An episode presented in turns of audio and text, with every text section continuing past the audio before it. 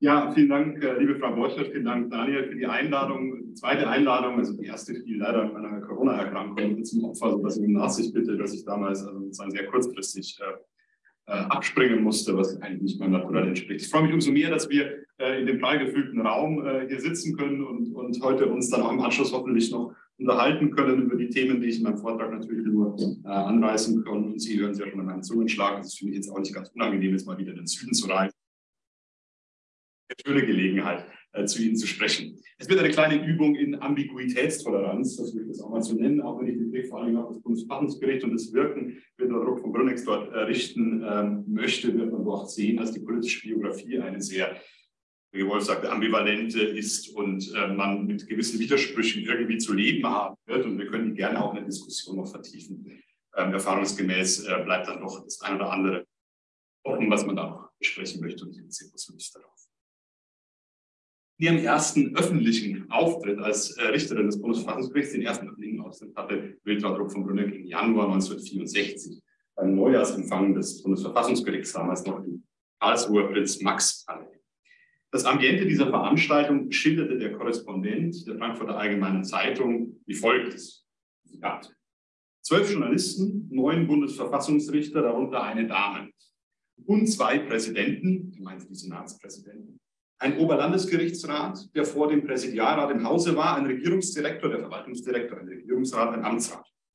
Roter Bischoffinger vom Kaiserstuhl, samtig, weich und warm. Offenburger St. Andreas Hospital, Ruhländer Spätlese, kaum zu beschreibender Nektar, beide 1962er. Eine freundliche Atmosphäre. Zitat Ende. Gebhard Müller, der Präsident des Bundesverfassungsgerichts, begrüßte die Journalisten, lobte pflichtschuldig das Verhältnis zwischen Gericht und Presse und machte sich die Mühe, einige der Anwesenden ausdrücklich vorzustellen. Neues Zitat aus der FAZ. Unter anderem Frau von Brünneck, Richterin am Bundesverfassungsgericht, Nachfolgerin für Frau Dr. Schäffler, Weile zum ersten Mal in diesem Kreise. Die mittelgroße blonde Dame hatte das materielle Attribut der Weiblichkeit, die Handtasche neben sich am Stuhl stehen. Es war nicht das erste Mal, dass diese Juristin auf ihr Geschlecht reduziert wurde und es sollte nicht das letzte Mal. Ich stehe freimütig der Umstand, dass die seinerzeit einzige Frau im Karlsruher Richterkollegium war, hat auch mein Interesse an ihrem Werdegang zumindest mit beeinflusst. Als ich mir im Frühjahr 2019 bei einer ganz anders gelagerten Recherche im Bundesarchiv die etwas unerwartete Gelegenheit bot, die Personalakten von Bundesverfassungsrichtern einzusehen, ließ ich mir in Ermangelung eines besseren Kriteriums die Akten der ersten beiden Richterinnen vorlegen, Anna Schäffler und Wilfried von Grünig. Schon beim kursorischen Blättern wurde klar, dass ich es mit zwei sehr unterschiedlichen Juristinnen zu tun hatte, die nicht nur die Generationendifferenz trägt. Erna Schäffler, 1893 geboren, war eine der ersten deutschen Juristinnen. Als sie ihr Jurastudium 1914 mit der Promotion abschloss, hatte sie keinerlei Aussichten auf eine juristische Laufbahn. Das änderte sich erst mit der Zulassung der Frauen zu den Rechtsberufen im Jahr 1922, also vor exakt 100 Jahren. Schäffler holte die Examina nach und wurde zunächst Rechtsanwältin, später Amtsrichterin. Von den Nationalsozialisten aus dem Amt gedrängt, konnte sie erst nach dem Kriegsende ihre Justizlaufbahn fortsetzen, die sie 1951 in die Erstbesetzung des Bundesverfassungsgerichts. Ganz anders Wiltraud von Brünnig. Kam 1912 zur Welt als russische Adelstochter, nahm 1932 ihr Jurastudium auf, das sie trotz der Abneigung der Nationalsozialisten gegen Juristinnen 1936 mit der Bestnote ausgezeichnet, das heutige sehr gut der Examensprüfung wurde die Übernahme von Frauen in die Justiz. wurden Frauen nicht mehr zugelassen. Trotzdem trat sie den Vorbereitungsdienst ein, aus Eigensinn, wie sie später sagen soll. Bestand 1941 das zweite Examen erneut mit der äußerst selten vergebenen Westen. In ihrer Personalakte sind verschiedene Beitritte zu NS-Organisationen in dieser Zeit verwendet. 1934 zum Nationalsozialistischen Deutschen Studentenbund, 1937 zum Deutschen Frauenwerk und NS-Rechtsfahrerbund, 1938 schließlich zur NS-Frauenschaft, eine Gliederung der NSDAP, der sie selbst jedoch nie beitrat. Der Eindruck, dass sich die junge Juristin dem Regime nicht nur äußerlich andiente, bestätigt die Wahl ihres Doktorvaters. Ausgerechnet als Assistentin Wolfgang Siebert, den Zivilrechtlerinnen und Zivilrechtlern unter Ihnen sagt der Name vielleicht etwas, einem exponierten Vertreter des NS-Arbeitsrechts, wollte Wiltraud von Brünneck an der Berliner Universität den Doktorgrad erwerben. Der Krieg machte das Vorhaben zunichte. 1943 wechselte sie an das Reichsjustizministerium, wo sie als Assessorin in der Zivilrechtsabteilung beschäftigt wurde. Am 20. April 1944, das Datum ist kein Zufall, wurde sie zur Regierungsrätin ernannt und übernahm die Leitung des Grundbuchreferats, in dem sie schon vorher den Ton angegeben hat. Sie war damit die einzige weibliche Referatsleiterin in der großen Zivilrechtsabteilung des Ministeriums, die von überzeugten Nationalsozialisten diese braunen Flecken Lebenslauf einer Juristin, die mir, wie den meisten, die sie vorher kannten, als progressive und streitbare Verfassungsrichterin der 70er Jahre bekannt, ließ eine nähere Beschäftigung mit ihrem Werdegang lohnend erscheinen. Dank einer Förderung der Gerda-Henke-Stiftung konnte ich in den darauffolgenden eineinhalb Jahren die Bestände von 28 Archiven nach den Spuren meiner Protagonistin durchforsten, eine Handvoll Zeitzeugen interviewen und die privaten Nachlässe der Eheleute auswählen. Grob geschätzt dürften bei der Recherche mehr als 10.000 Aktenblatt von unterschiedlicher Relevanz zusammengekommen sein, die gemeinsam mit Entscheidungen, Veröffentlichungen, Zeitungsartikeln und einigen Audiodokumenten eine ganz solide Basis für das Buch bildete, das hier vorher schon hochgehalten wurde. Den wesentlichen Inhalt äh, fokussiert auf äh, die drei großen Themenkomplexe, die der Titel ähm, führt. Wichtig ist mir, die Lebensgeschichte Wilfried von Brönnigs nicht vom Ende her zu erzählen. Also nicht von den zwei Amtszeiten als Bundesverfassungsrichterin her zu denken, durch die sie in Erinnerung geblieben ist. Mehr kommt es darauf an, das gesamte Leben der Protagonistin in den Blick zu nehmen und dabei auch die Möglichkeit von Handlungsalternativen anzuerkennen. Keineswegs, keineswegs verlief ihr Leben stets in gerader Bahn auf das Amt als Bundesverfassungsrichterin zu obwohl der Tochter eines vortragenden Rats im preußischen Justizministerium, Enkelin eines Hallenser Juraprofessors und Kammergerichtspräsidenten zu Berlin, juristisch einiges in die Wege gelegt sein mochte. Stets hätte ihr Werdegang anders verlaufen, stets hätte, hatte sie alles abzweigen können. Das galt selbst 1963, als sie in den ersten Senat des Bundesverfassungsgerichts gewählt wurde, wozu sich die damals sehr gestaltungsfreudige, inzwischen hessische Spitzenbeamtin nur auf das sehr beharrliche Drängen ihres Ministerpräsidenten bereit erklärt. Viel lieber wäre sie damals in Wiesbaden geblieben. Den beruflichen Wechsel nach Karlsruhe, man kann sich das heute kaum mehr vorstellen, hatte sie, Zitat, oft genug verwünscht, wie sie einem langjährigen Weggefährten anvertraut.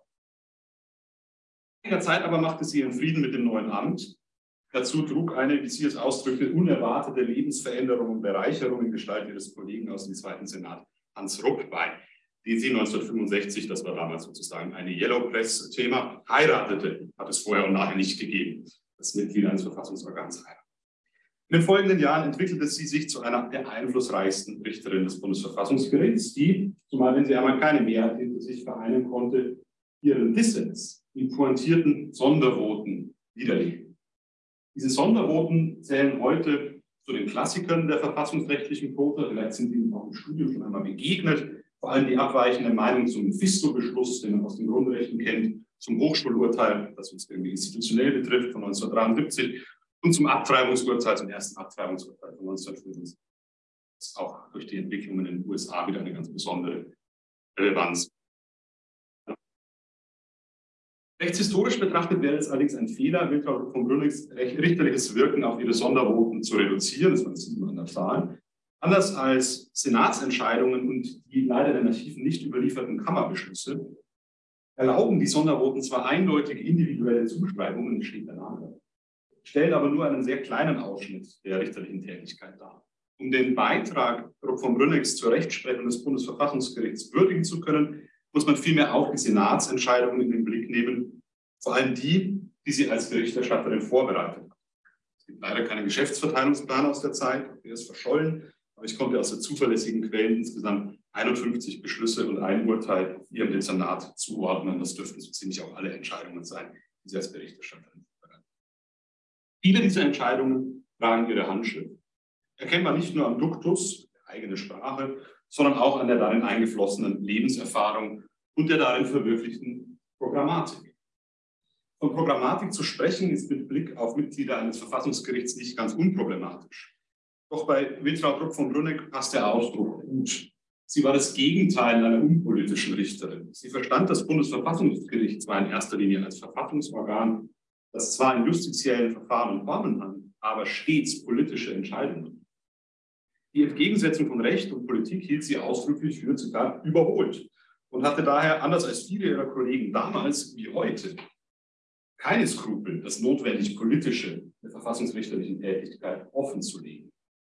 Zugleich leugnet sie aber nicht den Rechtsprechungscharakter dieser Tätigkeit, durch den sich das Bundesverfassungsgericht funktional von den anderen Verfassungsorganen unterscheidet. Angesichts dieses politischen Rollenverständnisses erscheint es mir legitim, das richterliche Wirken anhand von politischen Gesichtspunkten zu systematisieren und zu analysieren, wobei sich drei Fragestellungen als Zuordnungspunkte anbieten. Sie ziehen sich wie rote Fäden durch ihr Leben. Die Geschlechterfrage, die soziale Frage und die demokratische Frage. In Verfassungsprinzipien ausgedrückt die Gleichberechtigung der Sozialstaaten und die Demokratie. Die Geschlechterfrage beschäftigte Wildfrau Druck von Brünneck schon aufgrund der eigenen Stellung als Frau in einem stets von Männern dominierten gesellschaftlichen und professionellen Umfeld. Als junge Juristin im NS-Staat gab sie darauf eine völkische Antwort. Die Frau solle als Rechtswahrerin eine ergänzende Aufgabe zum Mann wahrnehmen, in der sie vor allem ihre stereotyp weiblichen Eigenschaften zum Wohle des Volksganzen einsetzen konnte. Die Volksgemeinschaft, der Bezugspunkt solcher Argumente, war spätestens 1945 die Wiltrud von Brünneck machte sich nun die Forderung nach Gleichberechtigung zu eigen, wie sie die Frauenbewegung schon in der Weimarer Republik vertreten hat.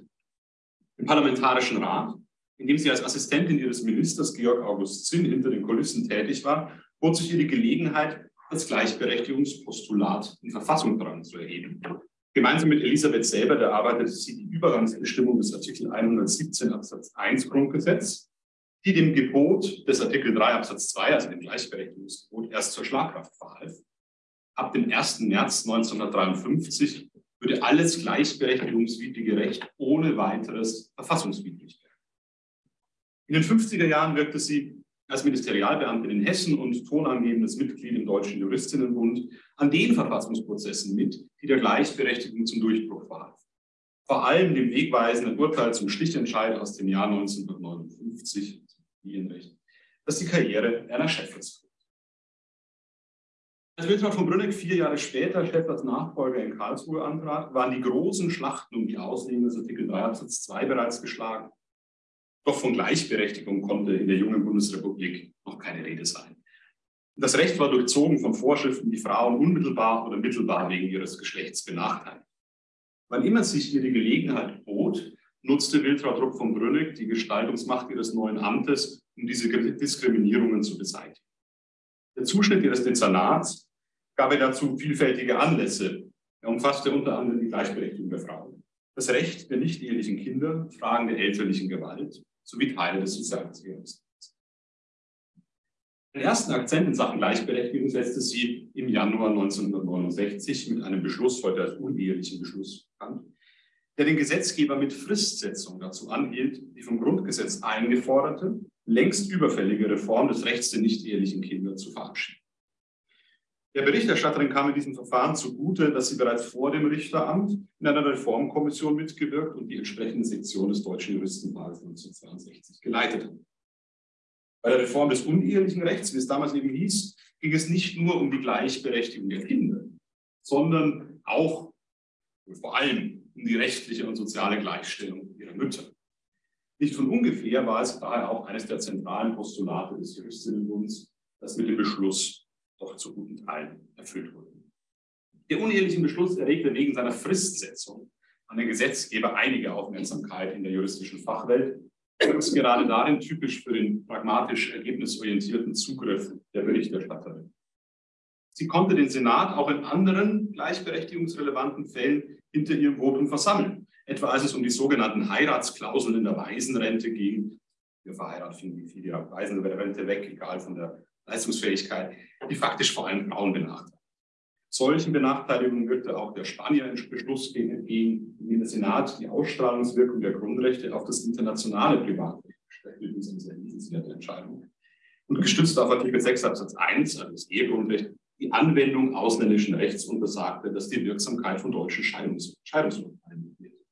Fortan konnte, was ein großes soziales Problem vorher gewesen war, konnten geschiedene Deutsche auch Spanier, Portugiesen und Griechen heiraten, obwohl deren Heimatrechtsordnungen damals keine Scheidung Das bedeutete nicht nur einen Freiheitsgewinn der Heiratswilligen, sondern, und das liest man im Beschluss auch an, sondern verschaffte den deutschen Frauen in solchen Beziehungen die sozialen Sicherungen des Eherechts. In ihrer zweiten Amtszeit ab 71 trug Wiltraud von Brünnig als Berichterstatterin dazu bei, ein etwas merkwürdiges und aus der Zeit gefallenes Eheverbot der Geschlechtsgemeinschaft abzuschaffen. Das können Sie in Wikipedia eingeben, was das genau mit sich auf sich hat. Und das Staatsangehörigkeit, das ist, äh, Staatsangehörigkeitsrecht, das ist viel wichtiger, die gesellschaftlichen Realitäten anzupassen, sodass auch die Staatsangehörigkeit von Müttern abgeleitet, äh, abgeleitet werden. In beiden Fällen ging es um die Beseitigung diskriminierender Vorschriften, deren Nachteile vor allem Frauen und gegebenenfalls deren Kinder zu tragen. Die einzige Richterin des Bundesverfassungsgerichts konnte ihren Standpunkt in solchen Verfahren sehr häufig, aber nicht immer zur Geltung bringen. Das zeigt etwa ihr Sondervotum zum Nachentrichtungsbeschluss, ein scheußlich kompliziertes äh, rentenversicherungsrechtliches Thema, in dem der Senat aus Sicht der Dissenterin eine Chance verpasst hatte, der Schlechterstellung von Frauen entgegenzuwirken. Im Fall der schuldhaft geschiedenen Kriegerwitwen wiederum, große Zahl in der Bundesrepublik, Sie ahnen ja, wie viele Männer im Krieg geblieben sind, gelang es ihr, die Kollegen von der Verfassungswidrigkeit der benachteiligten Vorschriften zu überzeugen und so eine große Zahl, geschätzt 200.000 Menschen, von Frauen vor dem Verlust ihrer Witwenrenten zu bewahren. Die beiden letztgenannten Fälle verweisen auf die zweite zentrale Frage im Leben und Wirken meiner Protagonistin, soziale Fragen. Auch mit dieser beschäftigte sie sich bereits vor 1945 und auch unter völkischen Vorzeit. Die Motivation, sich mit der sozialen Frage zu beschäftigen, stammte wohl nicht aus eigener Betroffenheit. Materielle Not oder soziale Exklusion hatte Wildradruck von Brünneck, abgesehen von einer sehr kurzen Zeit in der unmittelbaren Nachkriegszeit, nie zu erleiden.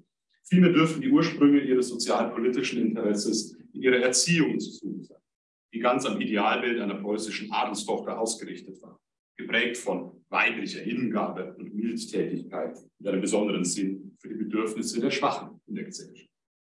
Ein Vorbild gab die Mutter ab, die nach dem Verlust ihres Ehemannes im Ersten Weltkrieg zusammen mit einer unverheirateten Tante ein Rittergut bewirtschaftete. Das brachte ein hohes Maß an Verantwortung für das soziale und ökonomische Wohlergehen des kleinen Ortes und seiner Einwohner.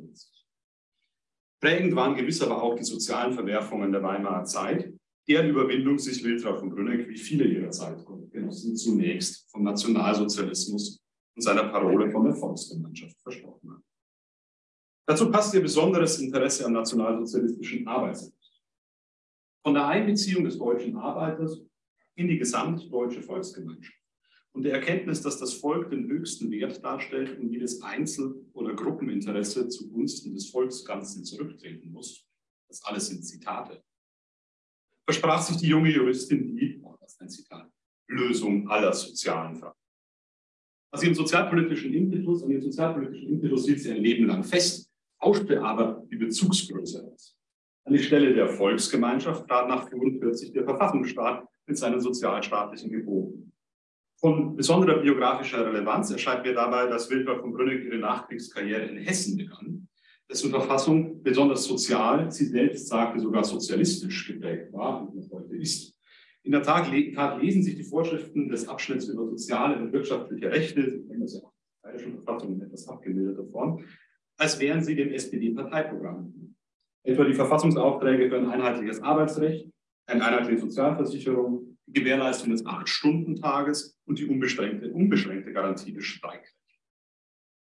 Und arbeitsrechtlichen Bestimmungen der Landesverfassung spielten in Wildfall von Brünnings Tätigkeit im verfassungsrechtlichen Referat des hessischen Justizministeriums eine zentrale Rolle und verschafften ihr so ein argumentatives Reservoir, aus dem sie auch noch unter dem Grundgesetz schöpfen konnten.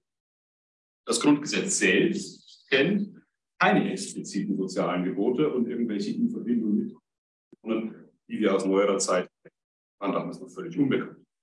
Es hält aber mit den Gewährleistungen von Menschenwürde und Gleichheit sowie dem Sozialstaatsprinzip Vorschriften bereit, aus denen sich Antworten auf die soziale Frage ableiten müssen. Hinzu kam die von Wildfrau Druck von Brünneck vorgefundene und bereitwillig übernommene Wertordnungsrhetorik des Bundesverfassungsgerichts, die sie mit sozialen Erwägungen auflud. Dazu ein aussagekräftiges Zitat aus einer Veröffentlichung des Jahres 1970.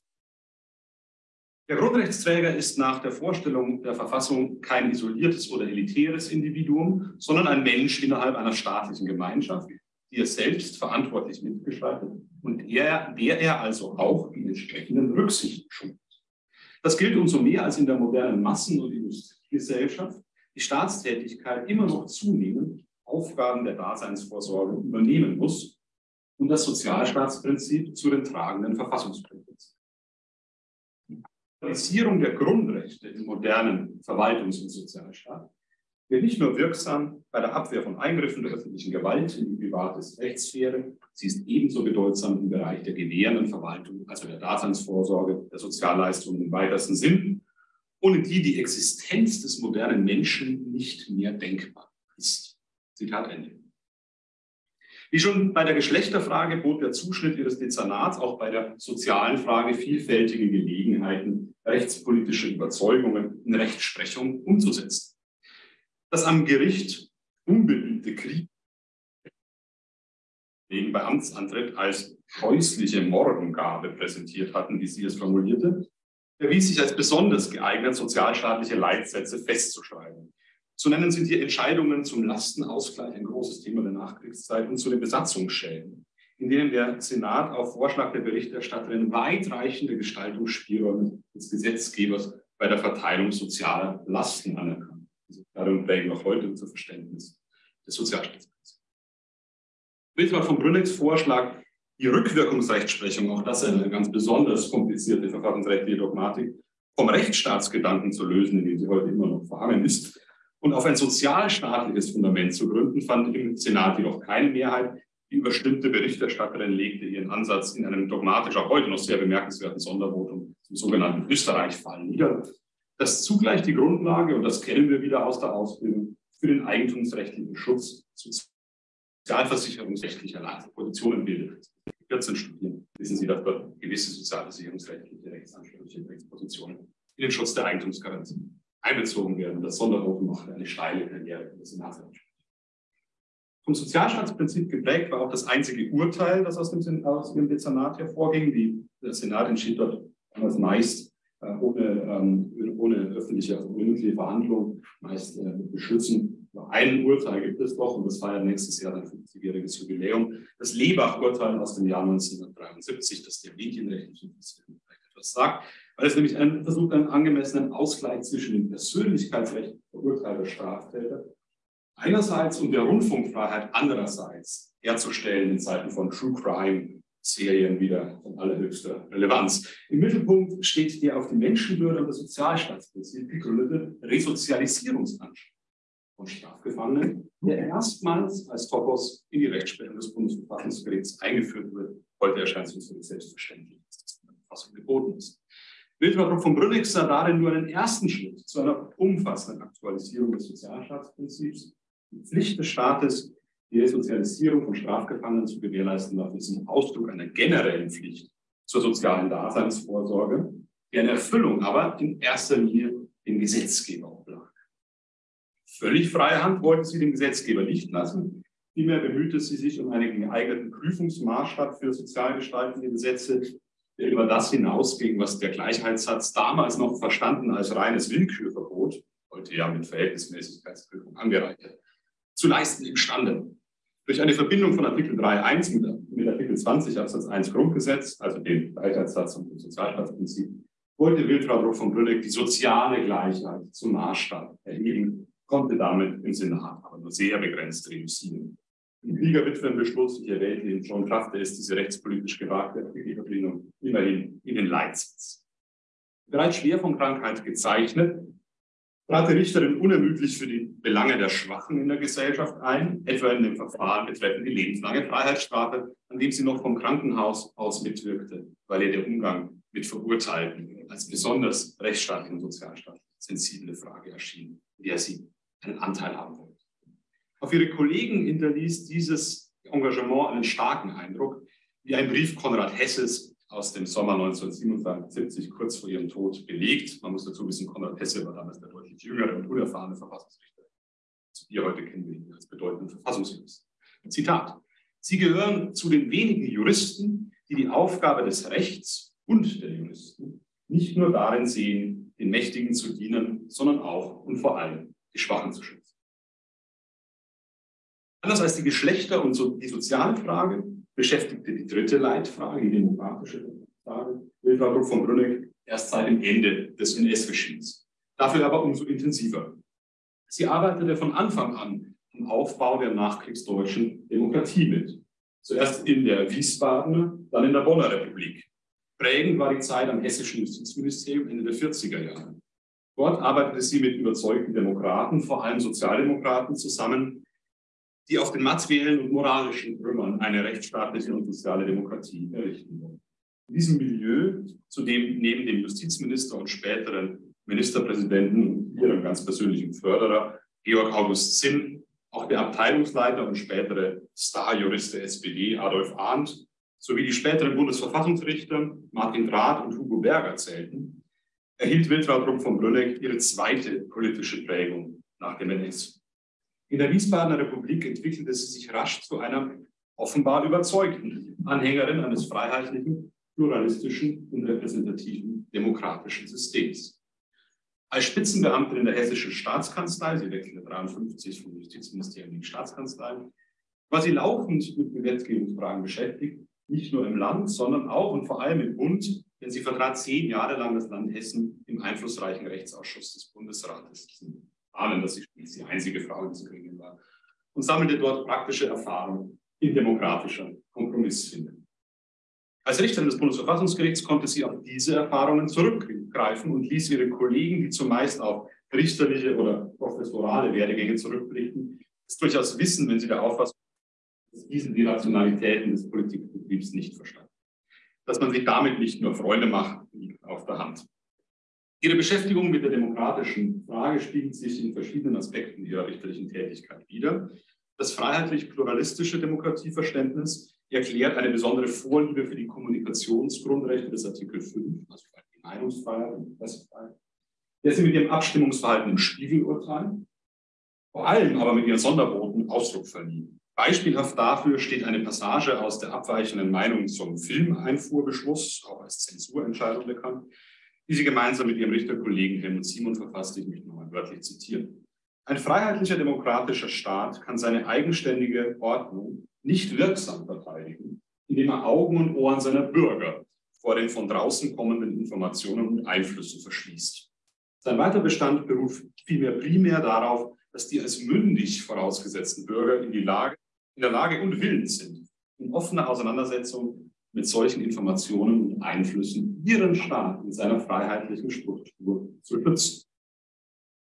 Mit einem Zitat des liberalen britischen Premiers aus dem 19. Jahrhundert, William Gladstone, verlieh die, verlieh die Dissenter dieser These Nachdruck. It is liberty alone which fits men for liberty.